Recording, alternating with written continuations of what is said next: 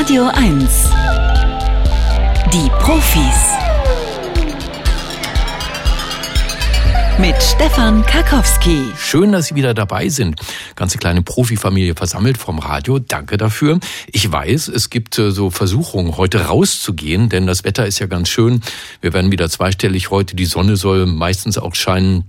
Kann ich verstehen. Nehmen Sie das Radio einfach mit, denn Sie müssen unbedingt durchhalten heute mindestens bis zum Ende dieser Sendung, denn da werden wir nochmal ein sehr interessantes Gespräch haben mit dem Politikwissenschaftler Wolfgang Merkel, den ich befragen darf zur Frage, wie demokratisch ist eigentlich der Berliner Volksentscheid zur Klimaneutralität? Ist das wirklich direkte Demokratie was Besseres als das, was die repräsentative Demokratie auf den Weg bringen könnte. So, offene Frage. Jetzt aber erstmal das Scannerspiel. Beim Scannerspiel wissen Sie, worum es geht. Äh, da haben wir insgesamt vier Fragen vorbereitet. Nach der dritten Frage hätten Sie bereits ein Buch gewonnen. Und das ist heute der Wunschland. So heißt es von irdischen Utopien zu Weltraumkolonien. Eine Reise in die Zukunft unserer Gesellschaft. Stefan Selke hat es äh, geschrieben. Der Ulstein Verlag hat es rausgebracht. Und äh, das ist sozusagen ein Blick in die Zukunft zu idealen Welten. Wenn Sie das interessiert, sollten Sie sich jetzt bewerben beim Scannerspiel, bevor meine Stimme hier versagt, unter 0331 70 99 111. Der Scanner. Bringen Sie Licht ins Datendunkel. 0331 70 99 111. Guten Morgen, Ulrike. Guten Morgen. Hallo. Das klingt schon sehr wach, Ulrike. Von wo aus rufst du an?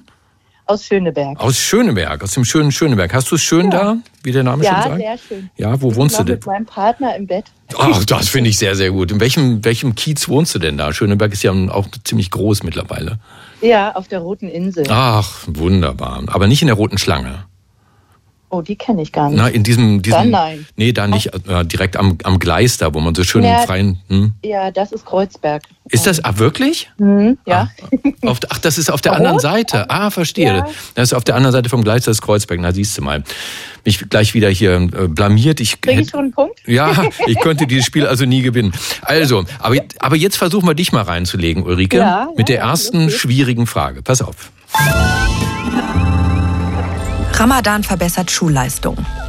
Das berichten Ökonomen der Universität Köln.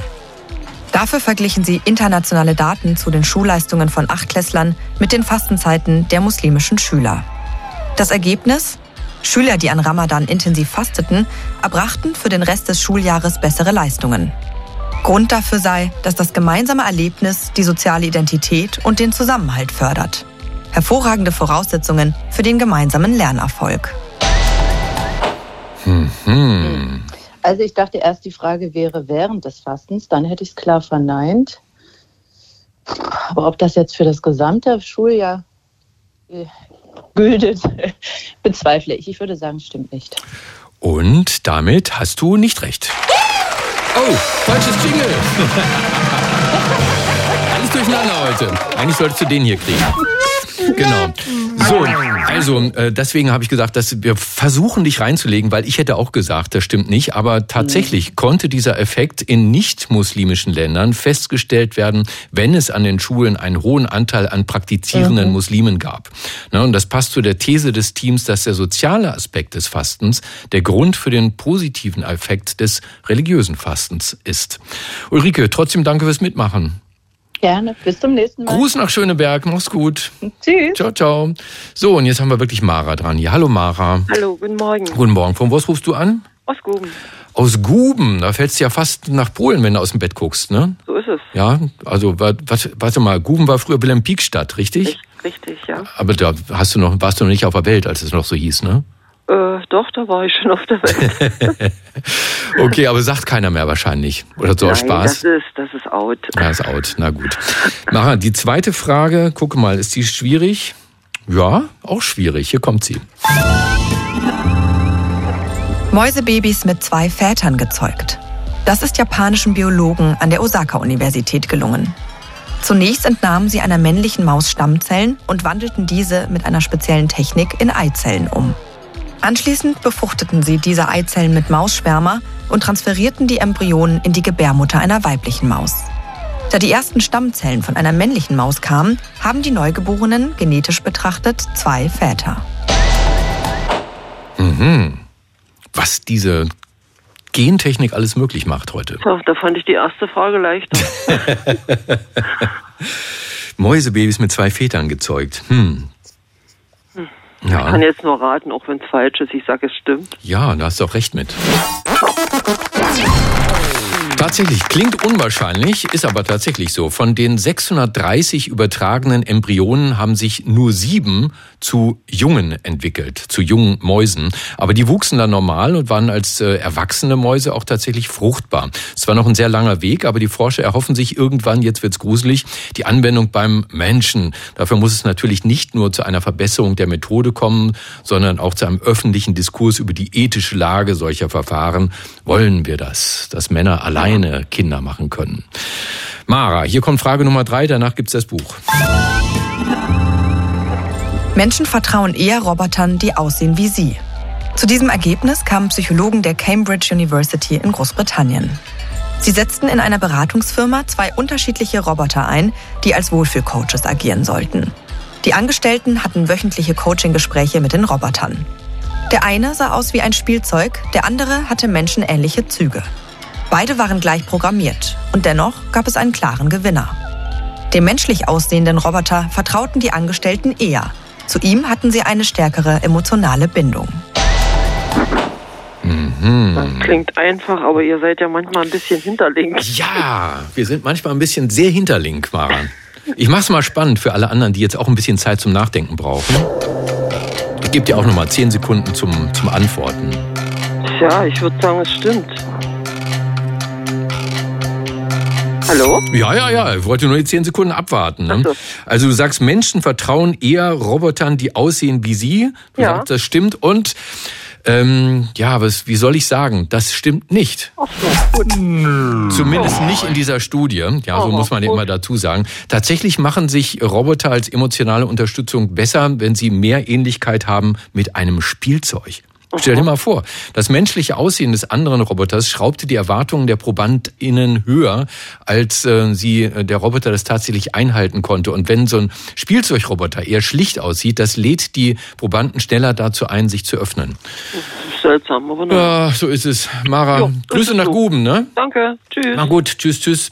Was machen wir jetzt? Müssen wir hier nochmal irgendwie jemanden in die Leitung holen. Und das könnte, wer ist denn da? Hallo, guten Tag. Ist das Kirsten? Ja, hallo? Hallo Kirsten! Wo haben wir dich denn jetzt weggeholt, Kirsten? Aus der Küche? Genau, Ja, so ist es. Habe ich mir gedacht. Sitzt du beim Frühstück?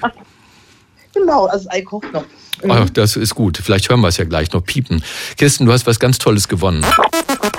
Super. Ja, nämlich ein, ein wahrscheinlich wirklich sehr, sehr schönes, fantasieanregendes Buch. Es heißt Wunschland von irdischen Utopien zu Weltraumkolonien. Stefan Selke hat es geschrieben, der Ulstein Verlag hat es rausgebracht, kostet im Buchhandel knappe 26,99 Euro.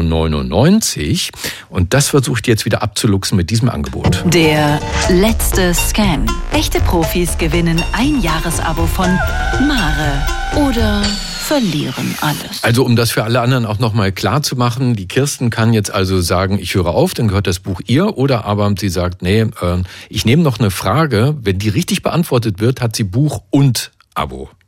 Ja, also ich, die Fragen sind heute so schwer. Nee, nee, ich nehme das Buch. Du nimmst das Buch, ne? Ist heute wahrscheinlich Ja. besser. Wir haben eine ganz, ganz schwierige Rätselredaktion hier gehabt heute. Kirsten, dann sage ich nochmal herzlichen Glückwunsch. Dankeschön. Ne? Schön, dass du mitspielst bei uns und mach dir noch ein schönes Wochenende. Danke, gleichfalls. Vor allen Dingen jetzt nicht auflegen, ne?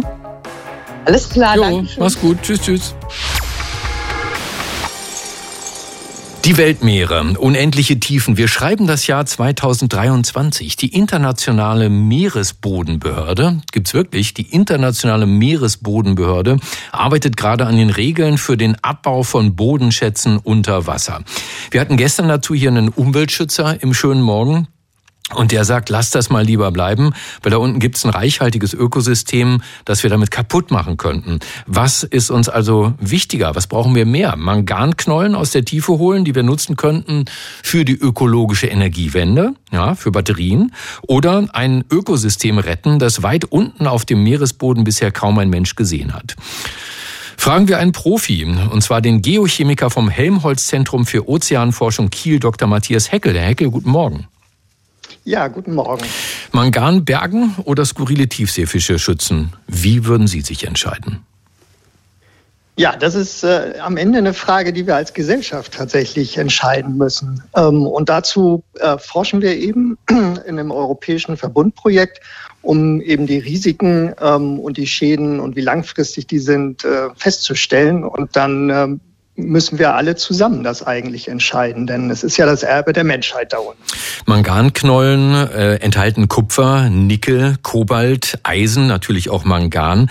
Ähm, es wird gesagt, das brauchen wir dringend für die Stahl- und Elektroindustrie. Wie dringend? Das ist die Streitfrage. Da gibt es, glaube ich, mittlerweile Studien, die sich widersprechen. Was sagen Sie denn? Wie ist Ihr Stand der Dinge? Ja, so ist das. Also im Augenblick ähm, benötigen wir diese Metalle ähm, ja alle für zum Beispiel Energiespeicher, Batterien, für die Windkraftanlagen. Da sind mehrere Tonnen Kupfer drin ähm, in diesen Windrädern. Ähm, aber es gibt eben auch neue Entwicklungen ähm, um eben eisenbasierte ähm, Batterien zu entwickeln. Die haben dann eine geringere Speicherdichte, ähm, aber für die Energiezwischenspeicherung ähm, wäre das ja ein guter Ansatz. Und dann brauchen wir eben nicht mehr Nickel und Kobalt und Lithium. Hm. Also es kommt darauf an, wie sich die Technik entwickelt. Eine Vorhersage jetzt heute ist schwierig. Ja, das ist äh, schwierig. Das war auch die letzten 50 Jahre schwierig. Äh, wir sind ja sowas wie in der dritten Welle ähm, des Interesses an, an, den, an diesen Tiefseeerzen. Und das war auch vorher in den Jahrzehnten immer schwierig vorauszusehen. Also auch in den 70er Jahren haben äh, Politiker und äh, Wirtschaftsbosse schon äh, gesagt, dass wir die Metalle der, der Tiefsee in den nächsten Jahren brauchen werden. Und bisher ist das zum Glück nicht so gewesen. Gut, dann reden wir über das Ökosystem am Meeresboden. Wären das nicht, also so habe ich es zumindest verstanden, korrigieren Sie mich, insgesamt nur vergleichsweise winzige Flächen, auf denen Manganknollen abgebaut werden, sodass die riesigen Weiten des Meeresbodens davon gar nicht nicht betroffen wären? Ja, momentan ist das so, dass die äh, Lizenzgebiete, die die Internationale Meeresbodenbehörde insgesamt vergeben hat, ähm, ungefähr 0,2 Prozent des Tiefseebodens ausmachen, also eine kleine Fläche. Aber wenn wir das in, in Verhältnis setzen zur Landfläche, dann ist zum Beispiel die, diese Manganknollen-Lizenzgebiete in der Clarion-Clipperton-Zone, das ist das größte Gebiet weltweit im Pazifik, ist äh, ungefähr halb so groß wie Europa. Hm. Ähm, also wir reden tatsächlich am Ende über wirklich große Flächen und die Firmen, die werden ähm, so zwei bis 300 Quadratkilometer pro Abbauoperation pro Jahr äh, abernten müssen, um ökonomisch zu sein. Gibt es denn Ansätze für einen nachhaltigen Abbau der Bodenschätze am Meeresboden? Wäre das denkbar? Ja, das Wort nachhaltig ist eigentlich der falsche Begriff, denn äh, das sind fossile Ressourcen, ähm, die sind über Millionen Jahre gewachsen. Ähm, das heißt, die kommen eben auch erst in ein paar Millionen Jahren wieder zurück, indem sie nämlich nachwachsen. Das ist so ähnlich wie bei Öl- und Gaslagerstätten. Diese Manganknollen als Hartsubstrat stellen aber ein, ein, ganz bestimmtes Habitat dar für die Fauna da unten in der Tiefsee, ähm, die eben dieses, diese Manganknollen brauchen, um darauf zu leben. Das heißt, die entfernen wir dann tatsächlich auf diesen riesigen Flächen ähm, für Millionen von Jahren. Dann sind wir also im Prinzip wieder am Anfang. Am Ende wird entscheidend sein, für wie dringend man den Bedarf hält an diesen Manganknollen. Wie könnte eine Lösung aussehen und wie geht's jetzt weiter? Was meinen Sie? Ja, die Internationale Meeresbodenbehörde ähm, entwirft ja in den letzten Jahren jetzt den Abbau, die Abbauregularien und ähm, Nauru hat vor zwei Jahren so heißt die Behörde ähm, die sogenannte äh, die ISA, die Internationale Meeresbodenbehörde, ähm, die entwirft die in Kingston und Nauru ist einer der Inselstaaten ah. im Pazifik, ähm, der der Sponsoring State für The Metals Company ist und das sind die, die gerade sehr viel Druck machen, ähm, damit der Abbau beginnen kann und die haben vor zwei Jahren äh, die sogenannte Zwei-Jahres-Regel ausgelöst. Da gab es nämlich in, in dem UN Convention of the Sea, ähm, gab es so einen Paragraphen, äh, dass wenn äh, das verschleppt wird, diese Abbauregularien äh, zu entwerfen, ähm, dass dann äh, jemand einen Antrag stellen kann, dass innerhalb von zwei Jahren ähm, die Regularien dann verabschiedet werden müssen. Und im Juli diesen Jahres sind diese zwei Jahre um. Und ähm, das, der Rat der ISA, äh, in dem die delegierten Abgeordneten von allen Unterschreiberländern, 167 Staaten sitzen, müssen jetzt im Juli irgendwas verabschieden. Und es wird spannend äh, sein, ähm, was sie da jetzt eigentlich verabschieden, denn die Regularien sind noch nicht ausdiskutiert und komplett. Das ist also ein Thema, was uns weiter begleiten wird. Herzlichen Dank an dieser Stelle erstmal an den Geochemiker vom Helmholtz Zentrum für Ozeanforschung Kiel, Dr. Matthias Heckel. Schön, dass Sie bei uns waren, Herr Heckel. Tausend Dank. Ja, gerne. Schönes Wochenende. Tschüss. Tschüss.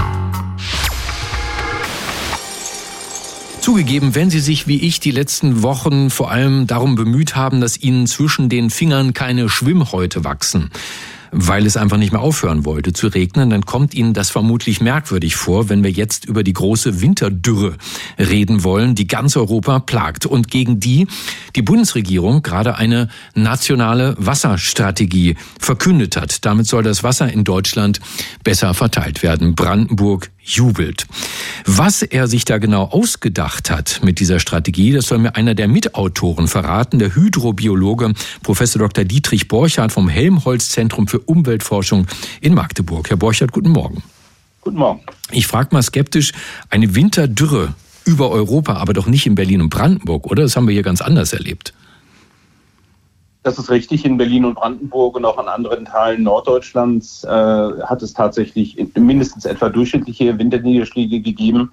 Aber das gilt vor allen Dingen nicht für den Alpenraum, das gilt äh, nicht für die Schweiz, es gilt nicht für Norditalien, es gilt nicht für weite Teile von Frankreich und auch nicht für Spanien und Teilen Portugals. Sie haben sich zur Erarbeitung dieser nationalen Wasserstrategie, die ja für Deutschland sein soll, äh, die Wasserverteilung in unserem Land angeschaut und sich gefragt, wie könne man das Wasser gerechter verteilen? Was haben Sie denn da für eine Lösung gefunden? Werden jetzt wieder Aquädukte gebaut wie in der Römerzeit? Ähm, die Aquädukte gibt es eigentlich heute bloß unterirdisch. Wir haben heute in Deutschland schon große Fernleitungssysteme, die äh, wasserreiche Gebiete und wasserarme Gebiete verbinden. Der Harz äh, hat Fernleitungen, die bis nach Bremen hochreichen und weiter. Der Bodensee hat Wasserleitungen, die hoch bis nach Stuttgart und weiter äh, den Rhein abwärts reichen. Und äh, diesen und andere Beispiele gäbe es auch noch. Ähm, das ist also im Grunde genommen nichts, äh, nichts Neues oder Ungewöhnliches, nur ist es jetzt unter den Bedingungen des Klimawandels sind diese Systeme zu überprüfen und zu schauen, inwieweit sie genutzt werden können, um eben auch nicht nur wasserarme und wasserreiche Gebiete, also Industriezentren, äh, mit, mit Wasser zu verbinden, sondern das Ganze auch so zu gestalten, dass es unter Bedingungen des Klimawandels funktioniert. Und da spricht die Wasserstrategie zuerst von Verbundsystemen. Es geht also darum, Wasserleitungen, äh, die aus Grundwasser gespeist werden, aus Seen, aus Talsperren gespeist werden, miteinander zu verbinden, damit man mehrere Quellen hat und dadurch widerstandsfähiger ist. Aber es kann auch neue Fernleitungen geben. Also könnte es wirklich sein, dass Brandenburg eines Tages bayerisches Quellwasser trinkt? Ähm, das halte ich äh, tatsächlich jetzt erstmal für eine, eine Lösung, die sicherlich ähm, äh, ja nicht, nicht, mit der erst, also nicht die erste Priorität hat. Der erste Punkt ist aber auch, und da komme ich wieder zur Wasserstrategie zurück, das erste, was man überprüfen muss, ist, wer braucht eigentlich wie viel Wasser mhm. und geht derjenige, der mit Wasser verbraucht oder verbrauchen will, schon damit um. Also mit anderen Worten, reduziert sein Wasserbedarf auf das notwendige Minimum und verschwendet es nicht. Also bei uns hier in Grünheide haben die Bürger, glaube ich, eine Antwort darauf gefunden. Viele sagen da, am meisten Wasser verbraucht die Industrie, sprich Tesla. Ist das bundesweit tatsächlich so, dass die Industrie das meiste Wasser verbraucht? Nein, das Wasser bundesweit braucht das meiste Wasser äh, die Industrie, aber in, äh, das ist der Kühlwasserbedarf. Der Kühlwasserbedarf ist der deutlich größte äh, Wasserverbraucher, den wir haben ähm, weil ja das Wasser durch, durch, die Kühltürme sozusagen oder durch die Kühlprozesse geleitet wird und dann über die Kühltürme verdampft wird und wieder äh, ein anderer Anteil in die Gewässer zurückgeleitet wird. Der industrielle Abwasser, äh, Wassergebrauch ist sehr, sehr unterschiedlich. Äh, natürlich braucht chemische Industrie, Autoindustrie und andere mehr sehr große Mengen von Wasser, aber die Industrie recycelt schon sehr viel mehr und oder sehr viel. Die ist zum Teil auch wirklich tatsächlich sehr viel Wasser äh, sehr wassereffizient. Und äh, das wird aber auch zunehmend, Stichwort äh, Tesla, aber auch andere, äh, immer mehr auch zum Standortfaktor. Was ist mit der Landwirtschaft? Die Landwirtschaft ist im Moment, äh, benutzt Wasser umsonst ähm, oder jedenfalls weitestgehend, weil sie ja den Regen nutzt, der vom Himmel fällt. Und die Pflanzen wachsen, die landwirtschaftlichen Nutzpflanzen äh, durch diesen Regen. Und äh, wie gesagt, der ist umsonst. Es wird dann zum Wasserverbraucher, wenn bewässert werden muss. Das sind aber in Deutschland im Moment nur etwa zweieinhalb Prozent der landwirtschaftlichen Nutzfläche. Aber mit dem Klimawandel erwarten wir eben, dass es sehr, sehr viel mehr wird. Und damit zeichnen sich Nutzungskonkurrenzen ab ähm, mit der Landwirtschaft als neuem Player sozusagen der Wassernutzer. Die dann aber auch zahlen müssen fürs Wasser. Äh, die dann zahlen müssen und äh, ja tatsächlich auch zahlen sollen. Aber diese Dinge müssen tatsächlich mit Hilfe und auf Basis der Wasserstrategie jetzt neu gestaltet und neu äh, ausgestaltet werden. Wie stark denkt Ihre Wasserstrategie denn tatsächlich in eine nachhaltige Zukunft? Also, dass wir heute noch immer in unseren deutschen Klospülungen feinstes Trinkwasser benutzen, das halten manche ja für unglaubliche Verschwendung. Jedenfalls ist es so, dass es Alternativen gäbe. Das ist auch wichtig für die Wasserstrategie, äh, nämlich ähm, nicht mehr für alles sauberstes Trinkwasser verwenden, auch Wasser wiederverwenden, vor allen Dingen aber auch Niederschlagswasser nutzen oder Brauchwasser nutzen, also Wasser, das kein, nicht unbedingt die hohen Anforderungen äh, des Trinkwassers hat für Zwecke wie Bewässerung, wie Gartensprengen, wie äh, andere Zwecke. Und äh, das ist absolut sinnvoll. Wir müssen in Zukunft sehr viel stärker äh, schonend mit dem Wasser umgehen und vor allen Dingen das Wasser ähm, äh, ja, entsprechend dem Zwecke ähm, einfach äh, das, das am besten geeignete dafür nehmen und gerade im Bereich der Regenwasserverwendung, der, der Wasserwiederverwendung, äh, der Wasserzwischenspeicherung liegen da riesige Potenziale. Deutschland bekommt eine nationale Wasserstrategie mit ausgedacht, hat sich die der Hydrobiologe Professor Dr. Dietrich Borchardt vom Helmholtz Zentrum für Umweltforschung in Magdeburg. Herr Borchardt, danke, dass Sie bei uns waren und Ihnen noch ein schönes Wochenende. Das wünsche ich Ihnen auch. Vielen Dank. Danke. Kommen wir nun zu einer wirklich äh, kniffligen Frage, die eigentlich schon als beantwortet galt, nämlich, dass mehr Geld nicht unbedingt glücklicher macht. Ja, da gab es also lange Zeit gab es mal eine Studie, die hat gesagt, so ab einem Einkommen von jährlich 90.000 Dollar darüber passiert eigentlich nichts mehr. Ja, da kann man ihnen noch mal 100.000 drauflegen oder noch eine Million oder sonst was. Das Glücksgefühl lässt sich dadurch nicht steigern. Jetzt hat sich einer mal äh, daran gesetzt und ein ganz neues Studiendesign entwickelt und diese Studie eigentlich wieder widerlegt. Und was dann passiert ist, das verrät uns ein Forscher, der mit sehr wenig Geld auskommen kann, wenn er möchte. Er ist Mitglied des Komitees des IG Nobelpreises für kuriose wissenschaftliche Forschungen, Vorsitzender der Deutschen Dracula-Gesellschaft und der bekannteste Kriminalbiologe der Welt. Dr. Marc Benecke, live auf Radio 1, die Profis. Ja, einen glücklichen und natürlich super reichen Vormittag wünsche ich dir, lieber Marc. Hallo, da ist der Marc. Hallo, lieber da, Stefan. Jetzt bist du Hallo, da. lieber Stefan. Okay, ja. Hör, hörst du mich? Ja, ja, du warst nur eben ganz kurz irgendwie, da habe ich so eine Schrecksekunde, habe ich gedacht, jetzt, jetzt ist er weg. Jetzt hat er, jetzt Ja, hat, er, hab- hat er sich in seinem Geldspeicher eingeschlossen und schwimmt zwischen den ganzen Goldmünzen wie Dagobert Duck. Sehr richtig. Und dann ist eine der Münzen ist ja auf unsere Verbindung drauf geprasselt, genau. Das war wahrscheinlich Ja. die 100 Kilo Goldmünze. Sag mal, wa- was ist das eigentlich Glück? Ich stelle mir dir mal eine, so eine ganz philosophische Frage am Anfang, weil äh, glücklicher, haben die gesagt, was sie damit meinen mit glücklicher oder haben sie einfach die Leute gefragt, wie sie das empfinden?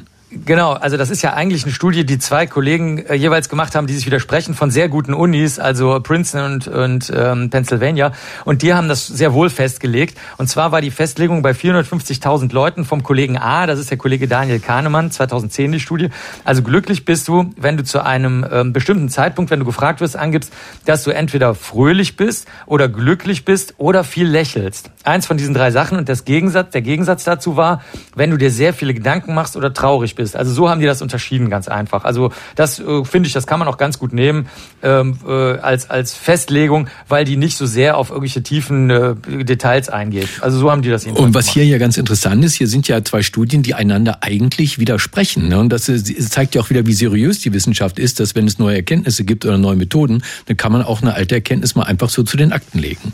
Ja, das ist, das ist hier wirklich so. Also das erste Mal in unserer über 22-jährigen Geschichte dieser Sendung kommt hier mal was, das ist noch nie passiert. Das nennt sich Gegner arbeiten zusammen. Adversarial Collaboration. Das ist der Daniel Kahnemann 2010 mit der Studie, wo er gesagt hat, äh, wie du schon geschildert hast, ab 90.000 äh, Dollar Familienjahreseinkommen äh, tut sich nichts mehr. Und dann der andere Kollege, das war der Kollege Killingworth, der 2021 veröffentlicht hat, nee, gibt's nicht. Die Leute werden immer glücklicher. Und dann hat die PNS, das ist die Zeitschrift, eine sehr, sehr gute wissenschaftliche Zeitschrift, gesagt, okay Leute, so geht das nicht. Ihr müsst euch jetzt mal zusammensetzen. Das haben sie dann mit Zähneknirschend gemacht, aber es hat sich bewährt mit, mit Vermittlung einer Kollegin, die da, die auch Mitautorin der neuen Veröffentlichung ist, die wir jetzt hier gerade vorstellen. Dann haben die gesagt, okay, irgendwas stimmt hier nicht, weil ihr habt riesige Datenmengen gehabt. Der Kollege Kahnemann, wie gesagt, 450.000 Datensätze. Das konnte nicht daran liegen. Der andere Kollege hat ähm, äh, eine- 1,7 Millionen Berichte gehabt, die sie zusammengefasst haben.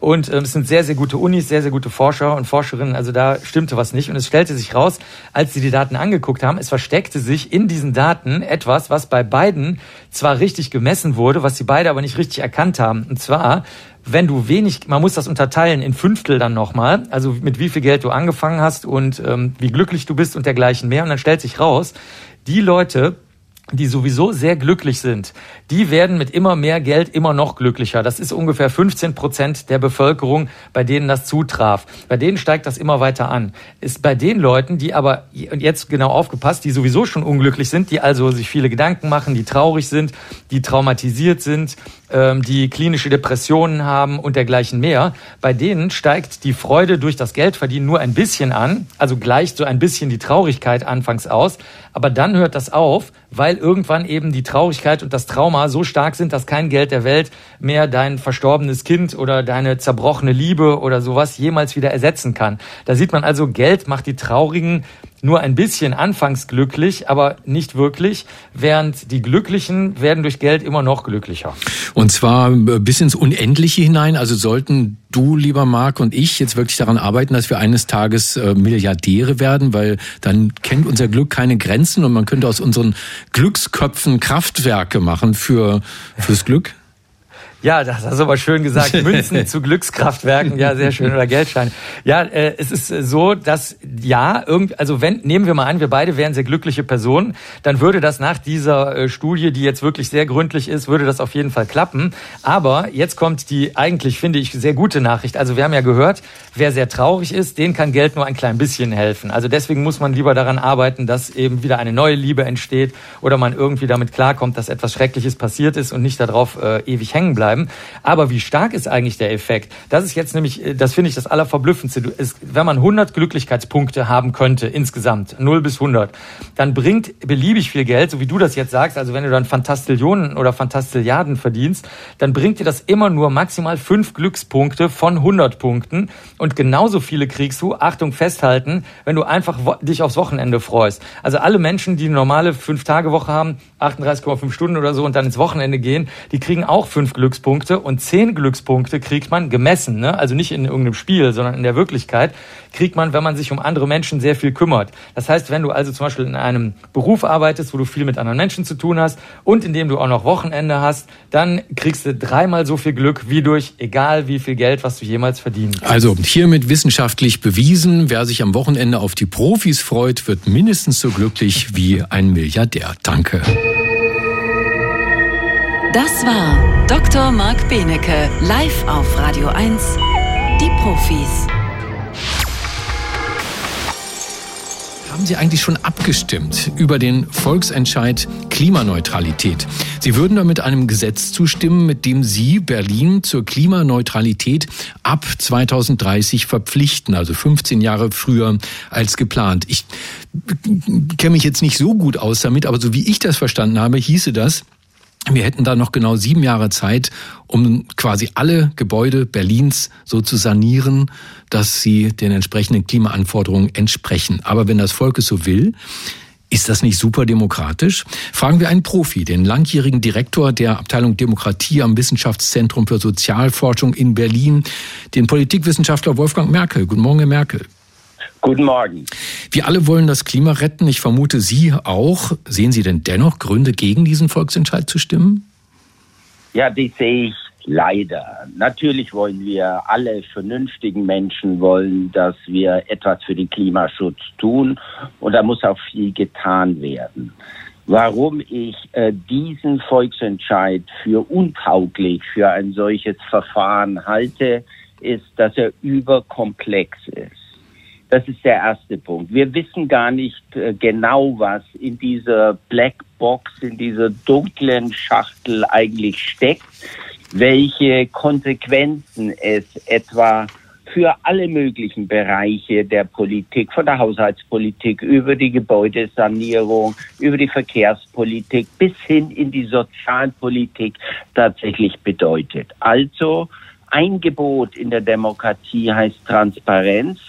Das wird hier, wenn man das durchliest, 46 Seiten, wenn man das durchliest, äh, sicherlich nicht nicht klar in den Konsequenzen.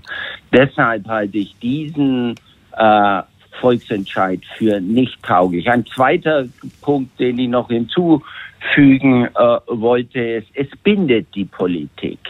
Wir erleben gegenwärtig eine ungeheuer rasche Veränderung in all der Umwelten und Kontexte, auf die die Politik reagieren muss. Wenn sie so gebunden wird mit verpflichtenden Auflagen bis 2030, wird sie nicht auf neue Krisen und Gefahrenlagen eingehen können, von denen wir in den 20er Jahren ja genug haben. Genau, das ist ja einer der Unterschiede zum bisherigen Berlin Klimaneutral 2045. Da hieß es, der Senat strebt an. Jetzt heißt es, der Senat verpflichtet sich. Nun sagen aber die Befürworter von Volksentscheiden, ja, diese Art von direkter Politik, die sei demokratischer. Dabei geht es auch hier um viel Geld. Also ich durfte jetzt mit Überraschung lesen, die Klimainitiative hat ein Wahlkampfbudget von 1,2 Millionen Euro, also mehr als manche Partei zur Bundestagswahl. Aber anders als im Parteienwahlkampf gibt es hier gar keine Opposition. Also niemanden, der mit ähnlich teurem Werbeaufwand die Nachteile klar macht, so wie Sie jetzt gerade. Ist das ein Problem? Prinzipiell in diesem konkreten Volksentscheid sehe ich das kein Problem. 1,2 Millionen in diesen Zeiten ist nicht so gigantisch. Es gibt ein allgemeines Problem, dass finanzstarke Gruppen, Interessenverbände sich in solche Volksentscheide einklinken können, weil sie selbst wirtschaftliche Interesse haben. Und es gibt tatsächlich, soweit ich das gesehen habe, äh, Photovoltaikhersteller, die hier auch spenden. Die Hauptspenden kommen von einem äh, deutsch-amerikanischen Investorenpaar. Aber noch einmal, das ist kein Kapern eines solchen Volksentscheides durch finanzstarke Gruppierungen. Das wäre ein Vorwurf, der an der eigentlichen Problematik dieses Volksentscheids vorbeiführt. Was viele wohl auch nicht wissen, der Volksentscheid gilt bereits als gewonnen, wenn nur 25 Prozent der Wahlberechtigten dem Volksentscheid zustimmen. Oder habe ich das falsch verstanden? Auch wenn knapp drei Viertel aller Berliner dagegen sind? Sie haben das richtig verstanden. Wenn 25,1 Prozent der Wahlberechtigten äh, dafür stimmen, wird dieser Volksentscheid zu einem allgemeinen, zu einem allgemein gültigen Gesetz, das sozusagen alle verpflichtet. Und das ist eine extrem dünne Legitimationsdecke. 25,1 Prozent sind dann auch nicht ein Querschnitt der Bevölkerung hinsichtlich der Sozialstruktur. Wir wissen, je geringer die Beteiligung ist, umso größer ist die soziale Verzerrung der Abstimmenden. Das heißt, es stimmen vor allen Dingen das obere Bildungsdrittel oder meinetwegen auch die oberen 50 Prozent, wenn so viele abstimmen. Und je weiter man nach unten in der sozialen Leiter äh, kommt, umso weniger stimmen die Leute ab. Also wir haben ich sage das, nenne das gern eine sozialstrukturelle Schrumpfversion, eine akademisierte Schrumpf, äh, Schrumpfversion des Volkes und nicht wie die Idee eigentlich ist, dass das Volk abstimmt. Das sagt der langjährige Direktor der Abteilung Demokratie am Wissenschaftszentrum für Sozialforschung in Berlin, der Politikwissenschaftler Wolfgang Merkel bei den Profis auf Radio 1. Herr Merkel, danke, dass Sie unser Gast waren. Schönes Wochenende noch. Ja, wünsche ich allen auch. Radio 1. Marias Haushaltstipps. Ausgediente Strumpfhosen, die man über einen Schrubber zieht, entfernen Staub auf Parkett oder Laminatböden im Handumdrehen. Radio 1 die Profis. Mit Stefan Karkowski.